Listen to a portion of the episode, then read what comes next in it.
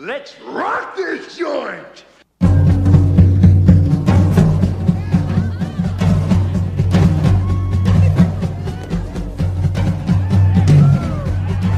Sejam bem-vindos, meus caros amigos analistas do comportamento. Eu sou o Ian Valderlon e eu nunca consegui tirar um 10 na avaliação do Maia. Vixe, Eu me abstenho de comentar. Maia, Maia é foda, cara. Me deu 9,8 e me deu 10. aqui é 5 Belino Neto. E quando dá merda, a culpa é das contingências. Mas quando dá certo, fui eu que fiz. Faz sentido, faz sentido. E aí galera, eu sou o Odilon Duarte e hoje no podcast o tema é livre. Ah, bateriazinha logo no começo, é, João? Perfeito. Oi, pessoal, meu nome é Maia. E apesar de só ter um nome, eu tenho várias funções. Nem eu gostei. Não entendi. Tu não entendeu, maninho? Não. Eu só tenho um nome, Maia, certo? Mas as funções eu tenho várias. Muito bem, pessoal. A Ceará Cast passou alguns dias aí ausente, mas foi por causa das correrias de final de ano. Todo mundo sabe como é. A gente tá de volta para fazer uma nova proposta de programa para vocês. A gente Qual tá é? com, Qual é? com essa nova ideia aí de fazer os, os behavioristas no cinema. Qual é essa proposta? A gente vai juntar uma galera massa aqui, escolher um tema e cada um vai falar sobre um filme relacionado ao tema e cada um vai fazer uma breve interpretação do filme a partir do referencial da análise comportamento. E o tema de hoje, para inaugurar esse modelo de programa, vai ser liberdade, ou melhor, controle e liberdade na perspectiva da análise de comportamento. Beleza?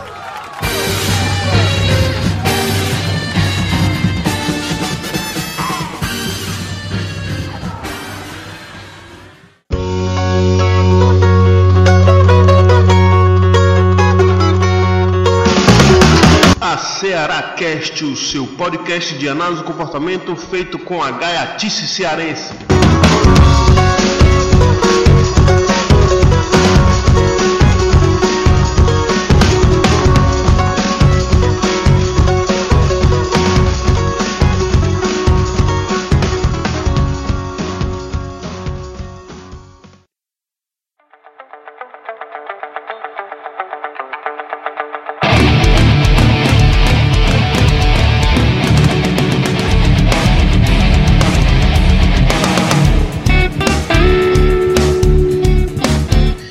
Galera, hoje a gente vai falar sobre cinema e liberdade, né? Mais especificamente sobre controle e liberdade na perspectiva da análise do comportamento. A gente não pode falar de um sem o outro. Para começar falando sobre liberdade, a gente pode primeiramente falar sobre os vários sentidos que a gente tem de liberdade, né? A gente tem várias interpretações do senso comum sobre liberdade e várias é, é, colocações filosóficas sobre o tema liberdade. Muitas vezes liberdade é entendido apenas como agir livremente, né? Agir sem nenhum impedimento, como era no caso do Ferris Bueller no filme Curtindo a Vida Doidado. E na filosofia clássica, a liberdade também vai tomar vários, vários sentidos bem complexos. Seria interessante para quem gosta do tema saber de todas essas perspectivas sobre liberdade, mas também entender o que é que a análise de comportamento fala sobre controle e liberdade. A principal ideia sobre controle e liberdade na, na análise de comportamento é o que? É que não existe um comportamento totalmente livre e nem existe um comportamento totalmente determinado, né? Vamos dizer assim. A gente entende É, é, controle e liberdade como relações. Quando a gente vai falando sobre os filmes, a gente vai entender direitinho como é que essas relações acontecem. e liberdade aí você vê que tá no sentido de, de vontade, de querer. Querer, né? O, o, tipo, o seu querer, a sua vontade, ou e aí se diz a sua liberdade. A gente tem, a gente tem toda uma tradição de entender isso como o nosso querer, a nossa vontade, a nossa liberdade, ela não é causada por nada, a não ser nós mesmos, ela não é determinada por nada, a não ser a nossa própria vontade. E isso é uma ilusão.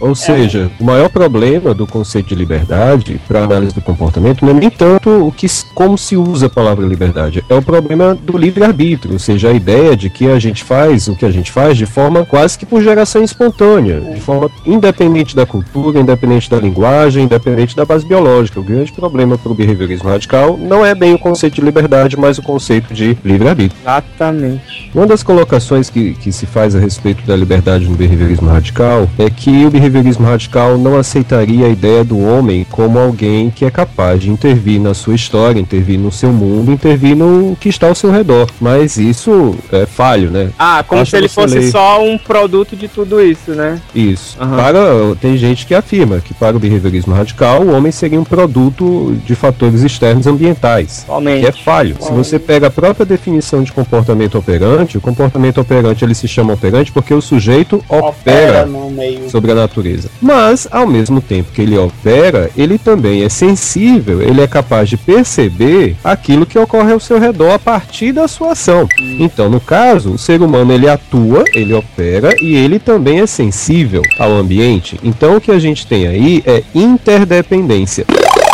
Então, quando a análise do comportamento vai tentar falar sobre liberdade, ela está tentando vender o peixe do conceito de interdependência. Por isso que a briga, a grande questão, não é com o conceito de liberdade, é com o conceito de livre-arbítrio. Porque a ideia do livre-arbítrio é que a gente não depende de outros fatores para fazer o que faz. A gente simplesmente faz. Deu na telha, faz. Entendi. Mas a É. ideia é que se eu dependo de um corpo para agir, se eu dependo de uma cultura, de uma linguagem, de uma história de vida, eu já não posso falar em ausência de dependência. Eu tenho que, no mínimo, falar em interdependência. Pois bem, pois bem. Então, pra você aí que tem um nó quando vai falar sobre liberdade, preste atenção no que a gente vai falar nesse podcast e nos exemplos que a gente vai tirar dos filmes que cada um aqui vai falar.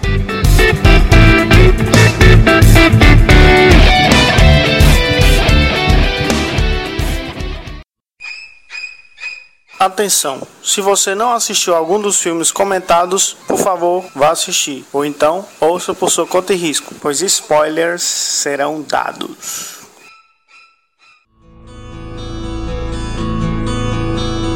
No one knows what it's like to be the bad man, to be the sad man behind blue eyes. É, então, não sei se vocês notaram, vós ouvintes que nos ouvem agora, É o que, Ma?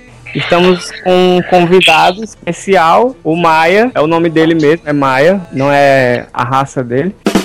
Exato. É. Não, não é a minha. Não É são tia. meus antepassados, né? Eu, não- eu não vou nem mentir, porque a primeira vez que eu vi, que eu Eu vi um, um homem chamado Maia, eu achei muito esquisito. Não, rapaz, e o pior, quando pensam assim, que o professor Ah, é, Maia. o Maia. É o Maia, É, não é o a Maia. Não, é né? a Maia que fez uma troca de sexo e tem essa voz grossa aí. Arriégua. O pior é quando pensam que o professor Maia é um cara baixinho, gordo, careca e tem seus 60 e tantos anos.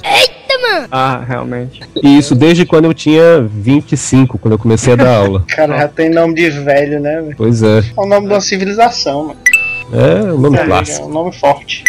Não, mas eu, como Odilon, também passo por isso. Quando eu É comecei a nome de namorar gente uma- mais velha. E eu como um falou O Belino É nome de fala. gente de outro planeta. Porra!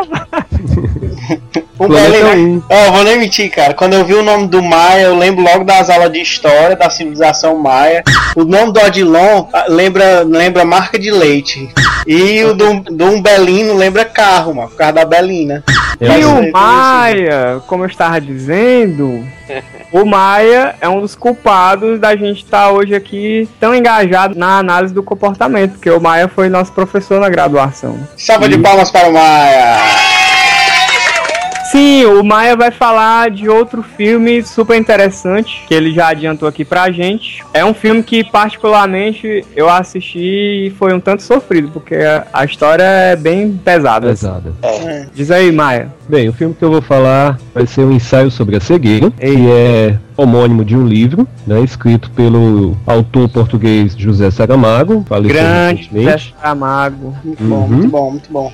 Meus pais autores, ó. Evangelho segundo Jesus Cristo, excelente. Exatamente, que ele tem a honra de ter um dos livros mais proibidos do século XX pela Igreja Católica, né, que é o Evangelho sobre Jesus Cristo. Eu acho que o autor que tem seu nome nessa lista pode bater nos peitos e escrever alguma coisa que mexe com as pessoas. Ele foi pro Index no século XXI, Foi, cara. Exatamente. Ainda está, vocês sabiam?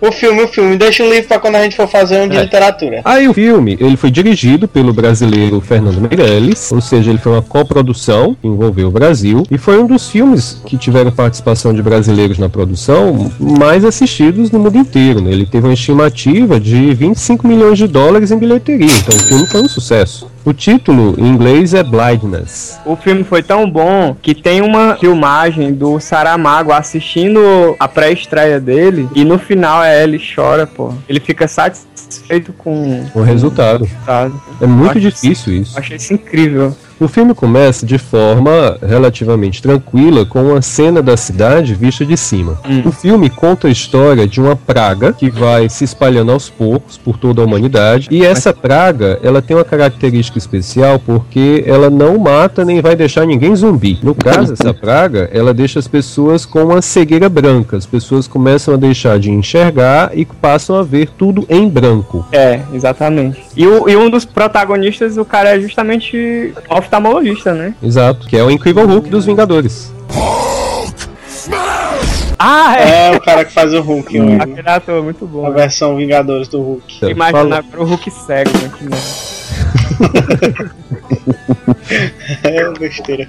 O filme começa mostrando uma situação típica de uma cidade, congestionamento. E aí, isso me chamou muita atenção e me remeteu ao conceito de, de estado de normalidade. De que está tudo bem, está tudo ok. Dá muito a ideia de que a- aquela situação é o certo, aquela situação é o normal. E isso me lembrou do, do conceito de contrato social, do Thomas Por quê? Hobbes. Por quê? O conceito de, de contrato social do Thomas Hobbes, ele diz que as pessoas vivem em sociedade, vivem, convivem juntas, porque existe um grande acordo entre elas e as agências de controle governamental. E esse acordo é a ideia de que eu abro mão da minha, do meu domínio sobre mim mesmo, eu abro mão de alguns direitos pessoais e delego poder ao Estado. E o Estado, em troca, vai me trazer benefícios e proteção, como se fosse um grande acordo de cavalheiro. Agora, se a gente pensar por outro lado, dentro de uma perspectiva de análise de contingências, essa história de que a gente faz um acordo com o Estado para delegar ao Estado poder sobre nossas vidas fica um pouco estranha quando a gente pensa que o Estado ele tem um poder de coerção violento e ele, como Skinner fala, é uma instituição de controle. Não é apenas uma instituição que bate papo e dá um shake hands com a gente, né? Ele é uma questão de controle por coerção e às vezes, vez por outra, por reforçamento. Então a is- a ideia de que a vida está normal na sociedade é algo espontâneo, é algo Natural. como se fosse algo óbvio. E também como se fosse algo que é assim porque é assim. E na verdade não é. Na verdade, o- há processos de controle atuando sobre a gente que a gente fica meio que sem ser capaz de sentir ou notar que esses processos de controle oco- ocorrem. E isso abre margem para a ideia de que a coisa é natural, espontânea, a coisa é porque é. Diante desse estado de normalidade por convenções sociais aparece um fator bizarro, que aí entra o elemento fantástico na situação, que é a praga que deixa todo mundo enxergando apenas a cor branca. E diante disso, há uma falência das instituições de controle do Estado. Com o passar do tempo, as pessoas amedrontadas colocam os que foram afetados pela praga dentro de campos de reclusão. Esses campos, para conter as pessoas, na tentativa de conter a praga, vão conter as pessoas, é onde a história do filme vai desenrolar de forma mais aprofundada na relação entre os personagens. E esse campo, ele é todo cercado e também ele é um antigo manicômio, que claro tem uma, uma referência óbvia aí, né? Não, não A polícia e, e o exército fica do lado de fora, cercando o manicômio, para que ninguém possa sair. E constantemente vão chegando novas pessoas doentes. Só que a praga se alastra e até mesmo a polícia e o exército que cercavam esse campo não Consegue. tem mais condições de continuar exercendo a sua função de controle social. Uhum. Aliás, a gente só descobre que fudeu tudo mais pro final, né? Eles se tocam que aqueles soldados que estavam na torre vigiando, não tem mais ninguém lá. Ei, mas essa trilha sonora tá muito pesada. Vamos dar uma animada aí. Também tô achando, cara. O que, que, que, que, que, que tu sugere? Macho, ó, tem a ver com o tema. A música Blind do Korn. Peraí, peraí. Ah. Tem, tem, tem essa músicazinha aí, mascote sem nome. Solta o som aí. You don't know the chances. I'm so blind. Não, cara, essa música aí é muito, é muito doida, ó. Será que não tem outra não? Deixa eu perguntar aqui pro Ratinho sem nome. Ei, DJ sem nome, tem alguma outra música aí mais legalzinha, cara? Ladies and gentlemen, this is Mumble number five.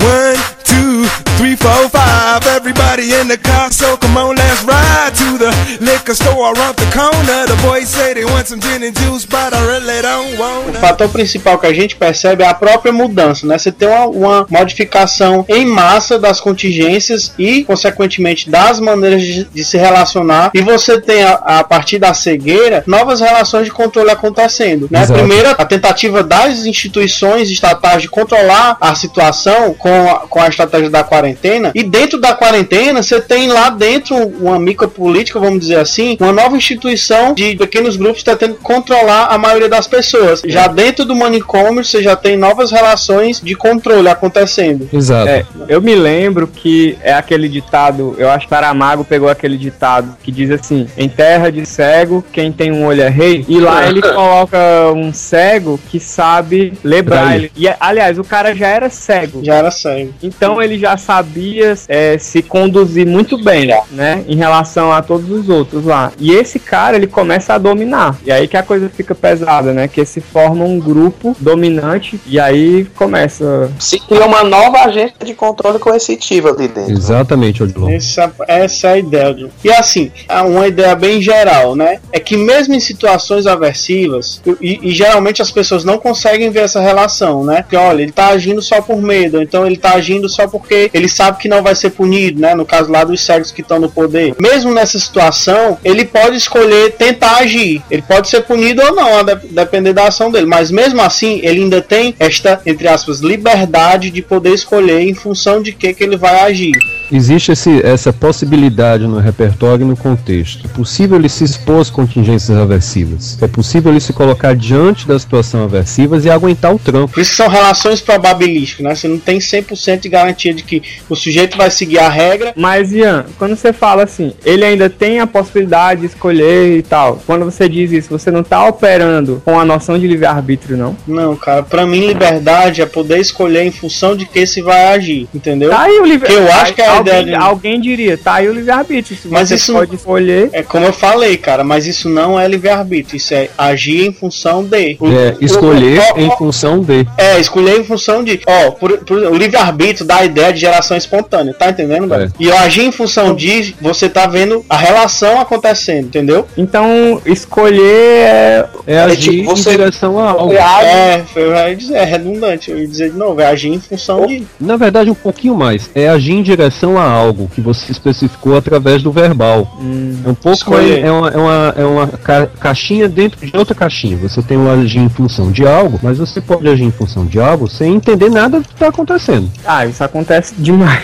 o tempo todo. Pois é. todo. Ou você pode usar o comportamento verbal, discriminar contingências e agir em função de algo, entendendo o que é que você está fazendo. Usar o comportamento verbal, você tá querendo dizer assim, eu que sou parte de uma cultura, sei organizar a minha experiência com palavras, aí eu sei descrever para mim mesmo o que tá Possíveis consequências. Tu tá descrevendo comportamentalmente a razão.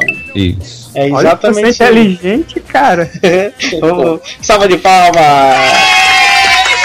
Puxando, puxando pro, pro filme, Belinho. Bota Ah. isso aí que tu falou no, no filme. Pois é, eu tava aqui tentando pensar, assim, quando o Maia tava falando das agências de controle, eu acho que a gente tá discutindo liberdade num outro sentido. É. Liberdade não como, como livre-arbítrio, mas liberdade num sentido mais político, é... De poder contra-controlar as agências de controle.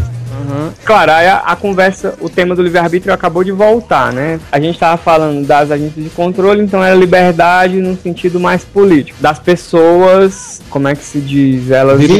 Elas agirem em função das regras sociais para não serem punidas. Ó, é, gente, esse filme é um filme baseado num livro, aliás, um livro riquíssimo que dá pra gente discutir mil coisas. Por exemplo, a personagem que não fica cega já é, é um assunto pra uns dois podcasts, viu? Né? A gente vai focar aqui nessa questão da liberdade das- agências de controle, né? E sim, então onde é que a gente tava? Como é que a gente pode, no caso das agências de controle sociais, exercer contra-controle? É tacando pedra nas vidraças. Eu ia dizer só. Cara, Já não- que- é não seguir as regras. Tem Continua. três formas padrões que a gente pode, de certa forma, ver no filme. Né? Uma forma é a primeira postura do sujeito diante do controle das agências de controle é simplesmente acatar. Isso a gente vê quando as pessoas no filme entram dentro do manicômio achando que tá tudo ok, isso faz parte do processo. Não há revolta, não há indignação, o Estado faz isso, então a gente segue o que o Estado faz para evitar multa, evitar coerção, evitar outras coisas. Ou seja, acatar. E quando a gente acata esse controle do Estado, e isso é visível no filme, você está, de certa forma, reforçando a prática de um grupo. Segunda possibilidade, da extinção. Ou seja, o Estado coloca que você tem que fazer algo e você simplesmente ignora. É Uma tentativa, por exemplo, de dar extinção seria, no caso do filme, alguns personagens que simplesmente saem pela cidade, não são colocados dentro dos campos. Esse da extinção aí me lembrou a estratégia da desobediência civil, né? Que o Gandhi desenvolveu na Índia. Ou seja, você não ataca diretamente o Estado de forma coercitiva, mas também você não acata as imposições do Estado. Você tenta encontrar uma forma de neutralizar a estratégia do Estado lhe coagir. Olha aí, é quase um trocadilho, né? Não ataca, mas também não acata. Agora, a agressão ao Estado também é uma estratégia. No filme, a gente não vê isso em relação ao Estado governamental, mas a gente vê dentro do filme que o grupo dos prisioneiros que não usa de coerção, eles acabam tendo que bater de volta. Para manter a sobrevivência do grupo, eles têm que se tornar uma agência de controle coercitivo, exercer a coerção de forma mais forte. Senão, a alternativa é a extinção, é desaparecer. No final do filme, o grupo que estava sofrendo a coerção consegue encarar as contingências aversivas, eles literalmente armam um plano e como a esposa enxerga, ela auxilia todos a atacarem o grupo que tentou controlá-los dentro do manicômio e eles escapam, depois de uma grande cena de guerra entre os dois grupos. Tem- será que tem como a gente dizer que ela se livrou de uma situação e entrou em outra, depois se livrou novamente de uma situação para entrar em outra? Mas isso é a vida, cara. A gente se É. liga uma situação e entre outra, até morrer. É, é acaba. É, Aí ou acaba. não. Ou não. Eu acho que acaba. tô, tô triste porque eu acho que acaba. Here I am. A little bit of you makes me your man.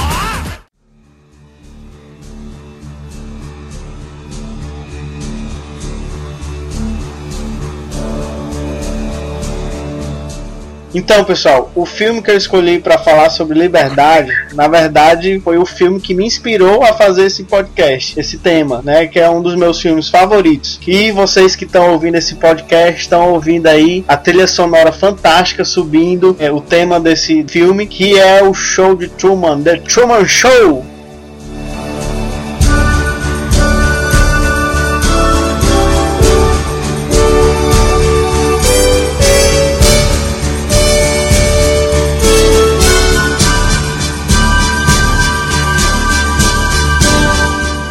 É, o filme é o show de Truman, conta a história de um cara chamado Truman Burbank, que na verdade é um reality show mostrando a vida desse cara desde quando ele nasceu até os 30 e poucos anos. O enredo principal do filme é esse, tem um cenário gigantesco, que dá pra ver da lua inclusive, é, que é construído pra esse cara ficar lá, vivendo a vida dele nesse cenário. O, o, o show é só pra mostrar a vida do Truman. É, por que, que eu escolhi esse filme pra gente falar sobre controle de liberdade na perspectiva do comportamento? Porque eu achei essa ideia de, de que o ambiente está o tempo inteiro influenciando nossas maneiras de agir e ao mesmo tempo a gente está modificando o ambiente, é, essa relação fica muito clara, muito clara nesse filme. É, como é que acontece? O show, o reality show, é to- totalmente montado para que o Truman haja de determinada maneira. Ou seja, para que ele haja em função do show, para que ele seja um personagem da vida real, né? Esse é o objetivo do show. É e como se aí, fosse um, um laboratório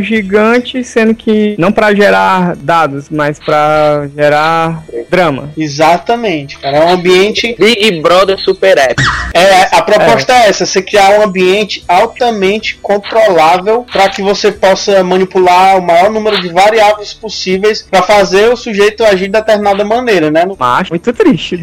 é- E é, é uma ideia muito massa, cara, eu acho. E aí, Sádicos aí, a gente conhece assim. É, então, ó, tá aí os behavioristas perigosos aí. Arriégua. Sim, vai. Um exemplo de como é que, esse, que essa tentativa de controle acontece. Primeiro, ele, eles tentam gerar um trauma no, no Truman quando ele é criança, porque ele, ele vive numa ilha, né? E aí eles, ele, o trauma que eles colocam, que é uma situação extremamente aversiva, é o naufrágio do, de um barco e a morte do pai do Truman. E essa situação faz com que ele tenha certo medo do mar, né? Então ele não se expõe muito a nenhuma situação em que ele tenha que passar ou entrar em contato com água, né? Nem por cima de ponte, nem em barco, nem nada desse tipo. Ou seja, ele já coloca essa situação aí para ele não querer fugir do cenário. É, agora no filme não é só esse evento, todos os atores que estão ao redor É. dele e toda, todas as pessoas colocam que o mar é extremamente perigoso. É, o Então tempo não é inteiro. esse fato pontual. Então, mas tem várias coisas que tem essa, essa função aí de tentar controlar o comportamento de- do, do Truman. A esposa, a namorada dele, que vira esposa depois, ela passa o tempo inteiro tentando manipular o Truman. Os amigos dele, a mãe dele, todos eles ficam o tempo inteiro é, dando, dando esses sinais de que, de que o mar é ruim, de que viajar de avião é ruim, de que, de que o bom mesmo é ficar na, na, na cidadezinha lá que o Truman, que o Truman vive, né? Inclusive tem outros elementos que tem essa função também. Você vê as propagandas de TV do, do filme, as, os cartazes, tudo isso é dizendo que tentar sair da, do lugar é perigoso, né? E ficar lá é reforçador. Tanto que em situações simples como atravessar uma ponte para fazer uma, uma cobrança ou tentar vender o seguro, alguma coisa assim, já é muito aversivo pro Truman. E mesmo com todos esses, esses fatores ambientais voltados para fazer o Truman agir de determinada maneira, mesmo tudo isso não é suficiente para controlar totalmente o comportamento do Truman, né? Por exemplo, Aí, ó, aí é, a- é o livre-arbítrio dele, né, não? Hein? Então, mas aí, você vê que eles, fa eles fazem de tudo pra tentar controlar o comportamento dele, no, sen- controlar no sentido assim, né, de tornar o comportamento dele previsível e ele ir pra onde eles querem que ele vá. Ele queira as coisas que eles querem que ele queira. Como é que é, macho? Vixe, É, compadre. Filosófico aí, viu? Valeu, valeu, valeu. Continua, continua. O, o, o, o diretor do programa, eles programam. Olha aí, pro- o diretor do programa programa tudo pra o Truman querer tais coisas, se apaixonar por uma certa mulher, por aí vai. Porém, ao longo do filme, a gente vai vendo que ele não segue bem o rumo que eles planejaram.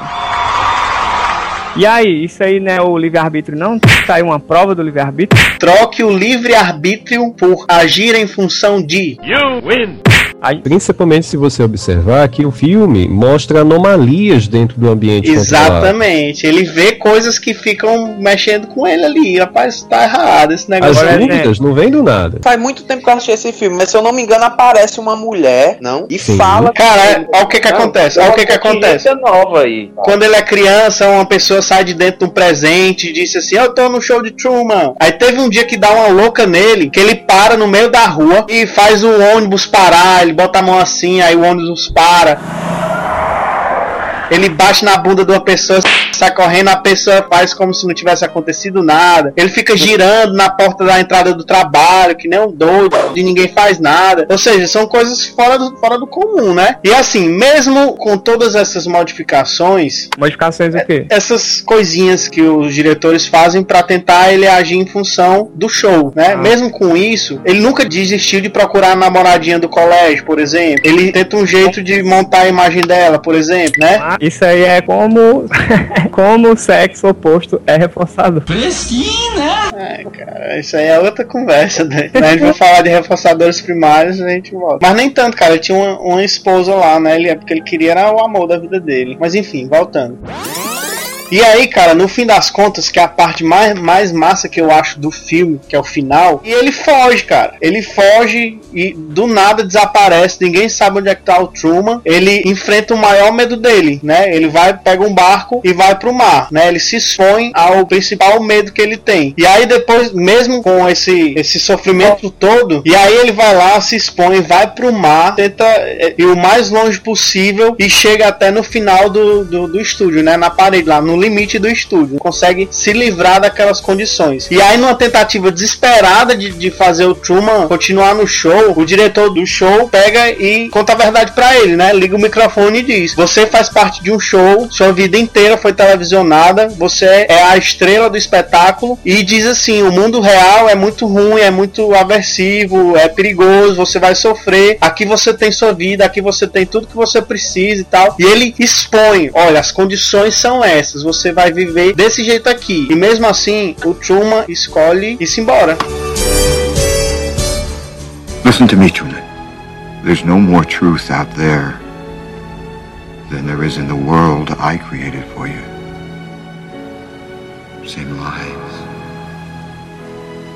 The same deceit. But in my world,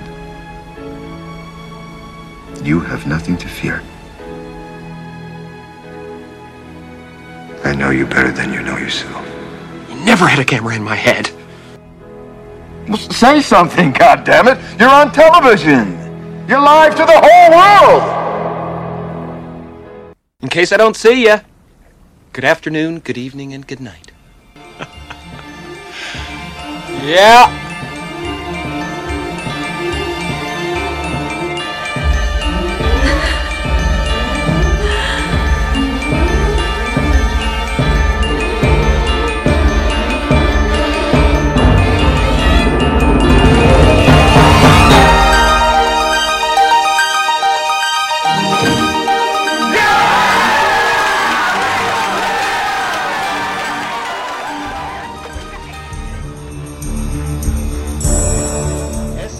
A, que é a principal é, ideia aí que eu, que eu acho que, que dá pra gente falar sobre liberdade. É o momento em que ele, que ele conhece as condições nas quais ele está vivendo, né? Ele conhece aquilo que pode ser determinante do seu comportamento. E mesmo assim, sabendo dessas coisas, ele tem a maior é, é, facilidade para poder escolher o que, é que ele vai fazer. Ian, tu acha que no caso ele superou o controle do ambiente ou ocorreu outra coisa? Na verdade, teve mais condição de identificar aquilo que era função do comportamento dele. Superar o controle, mas controle, o nosso comportamento está sempre sob controle de algum fator. Então, o que dá para fazer é identificar o que está controlando o nosso comportamento e identificando isso, você alterar essa própria coisa que está controlando o seu comportamento. Well done. Você é o chato agora. Você é o chato. Você é o advogado do diabo aqui. Como é que é, macho? Mas vem cá, ele não escapou do lugar que ele estava sendo controlado? Sim. Ele não saiu, ele não deu uma vontade nele de sair, ele saiu. Mas e aí, eu... cadê o controle nisso? Pois é. é. É o controle do estômago, da, li, da libido. What the hell are you talking about?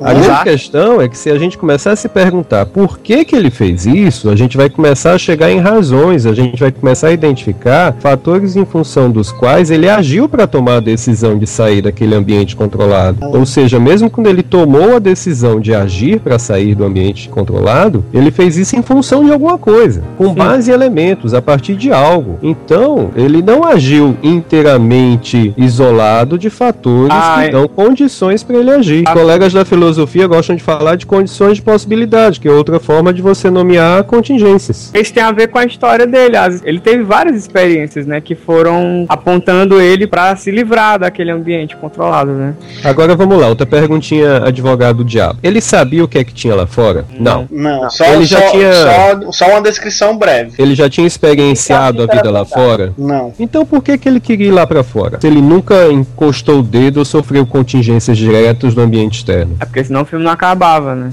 Eita, mano!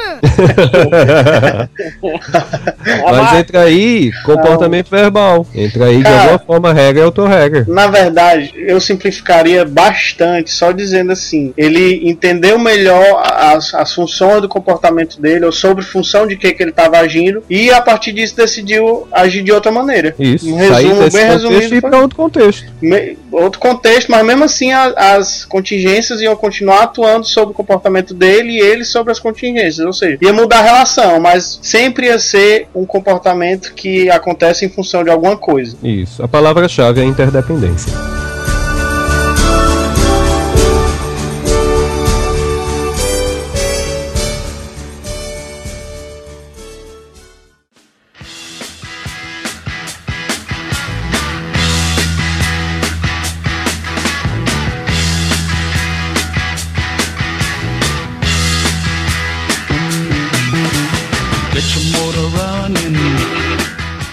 Galera, muito massa essa conversa sobre cinema e análise do comportamento, falando sobre liberdade. Eu acho interessante a gente fazer esses treinos de interpretação, porque é um treino de uma habilidade que a gente vai precisar pro resto da vida, né? Qual?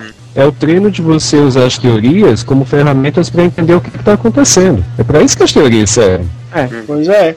E assim, a gente tem lá no, na, na UFC de Sobral, Fortaleza também, né, mas agora Sim. as disciplinas de AC e cinema, né, que são a gente fazendo esses treinos, esses treinos da nossa capacidade de interpretar fenômenos, né, de interpretar essas situações que são hipotéticas aqui nos filmes, mas que a gente pode usar como exemplo aí para poder entender melhor os comportamentos, né? Um treino de repertório de análise. Exatamente. E aí, se você gostou desse treino que a gente fez aqui, mostre para os seus amigos, diga que os analistas do comportamento também são legais. E entre em contato com a gente. Entre em contato com a gente. Eu- Depósito, já, já- de- depósito de 100 reais na minha conta também.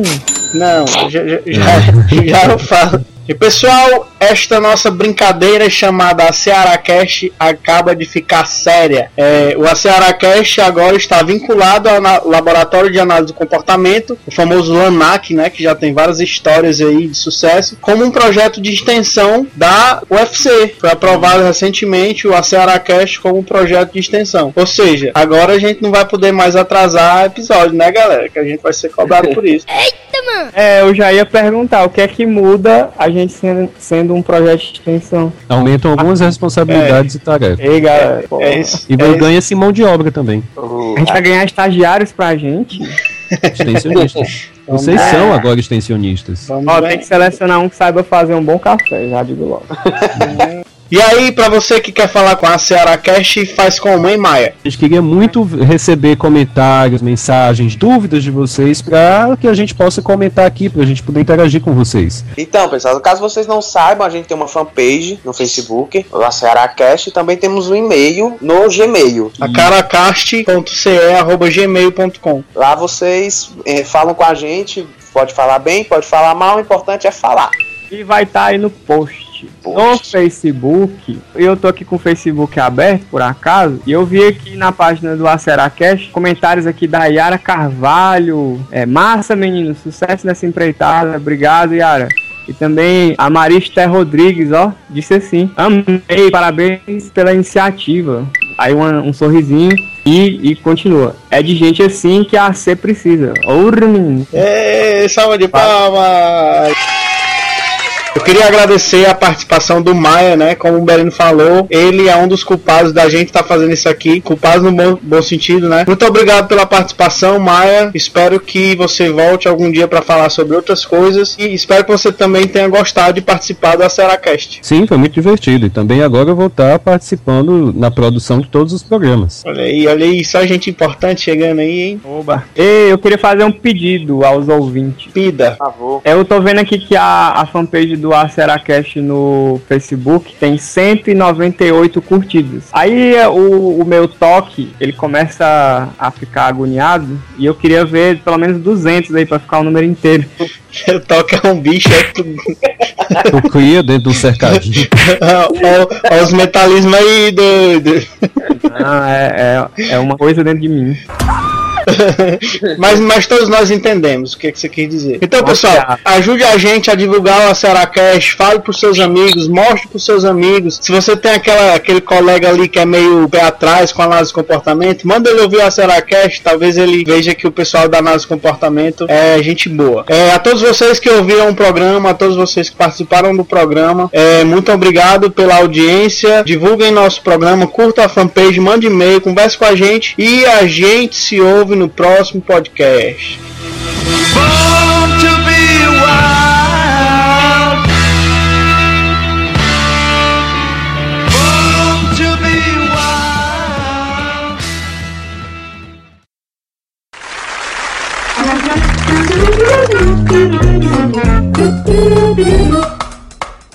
Eu sou o Ian Valderlon e liberdade pra mim era viver um dia de Ferris Bueller. Depois, É, mas essa foi pai, ó. testa outra, testa outra. E o Jim Carrey é o cara mais munganguento que eu conheço. Bom dia, boa tarde, boa noite. Aqui é 5 Belino Neto e toda vez que eu uso, que eu não uso o cinto, eu não sei porquê, mas as minhas calças ficam só querendo cair, cair, cair no chão. Ficou horrível, cara. Que porra foi essa aí, macho? É porque eu não ensaiei. Caralho, velho. Vai, Anu, de novo aí. O diretor mandou, o diretor mandou, tem que ir. A Liana tá dizendo que eu tô mandando vocês repetir demais. É, é. Eu já tô chato. É, é, bora lá. Eu ouvi a Liana dizendo assim, deixa os meninos, velho. Uhum. Ah, eu preciso. Vamos lá, no 3 aí. Um, dois. Vai. Meu nome é Maia. Tá bom. Meu nome é Maia, eu tenho um nome, mas várias funções. Eu acho que falhou, que a gente tava achando graça de novo. É, vocês ligam de novo, cara. Como é que dá? Porque ficou engraçado a performance. Tá dando pra repetir também. É, Vai, peraí, todo mundo se cala, vai. cadê meu arquivo? Ninguém sabe. Não sei. Aquela banda gay, macho, como é? Ah, sei. Como é o nome da banda, mano? Ah, Village você- People. Village People, esse bigode Village People aí, cara. E pô, eu acho irado demais, ó. Meu sonho é comprar uma Harley, ser gordo e ter esse bigode. Ser gordo, é. Esse ser gordo eu acho que é o ser mais viável. fácil desse sonho aí, viu? E pessoal, não sei se vocês sabem, né? Ficou pai, lógico que vocês não sabem, né? Pois é, já dá onde seu lunga aqui. Ele é o retorno do recalcado. Sempre volta. Essa paga. Ou vai pro final. O AcearaCast é um projeto de extensão do Laboratório de Análise do Comportamento, vinculado à Universidade Federal do Ceará.